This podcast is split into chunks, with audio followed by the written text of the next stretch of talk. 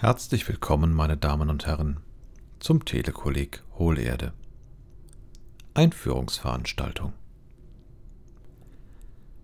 Hohlerde ist nicht nur ein netter Imperativ, nein, Hohlerde ist auch ein geologisches Phänomen. Beides ist allerdings auf dem Friedhof recht häufig anzutreffen.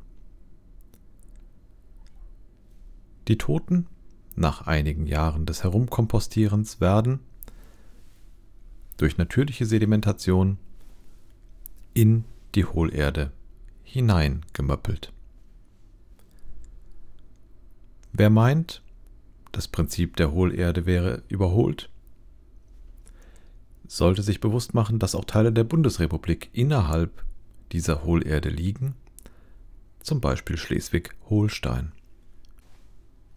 Auch das allseits beliebte Urlaubsziel Hohlland liegt komplett innerhalb dieser Hohlerde. Man muss ein bisschen aufpassen. Die Hohlerde ist nicht zu verwechseln mit der Dyson-Sphäre, denn innerhalb der Hohlerde benutzt niemand einen Staubsauger.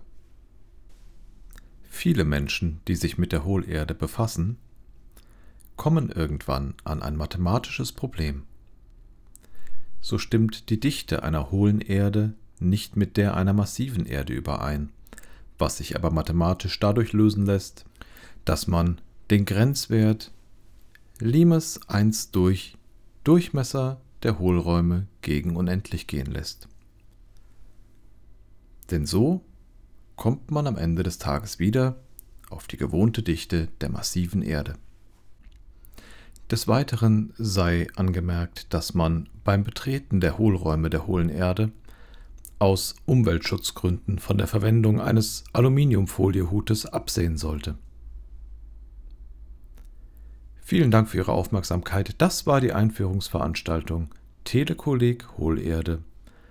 Ich hoffe, Sie bald wieder begrüßen zu können zu unserer regulären Folge 1 Betreten der Hohlerde oder Warum Polarlichter nur zeigen, dass innen jemand das Licht angelassen hat.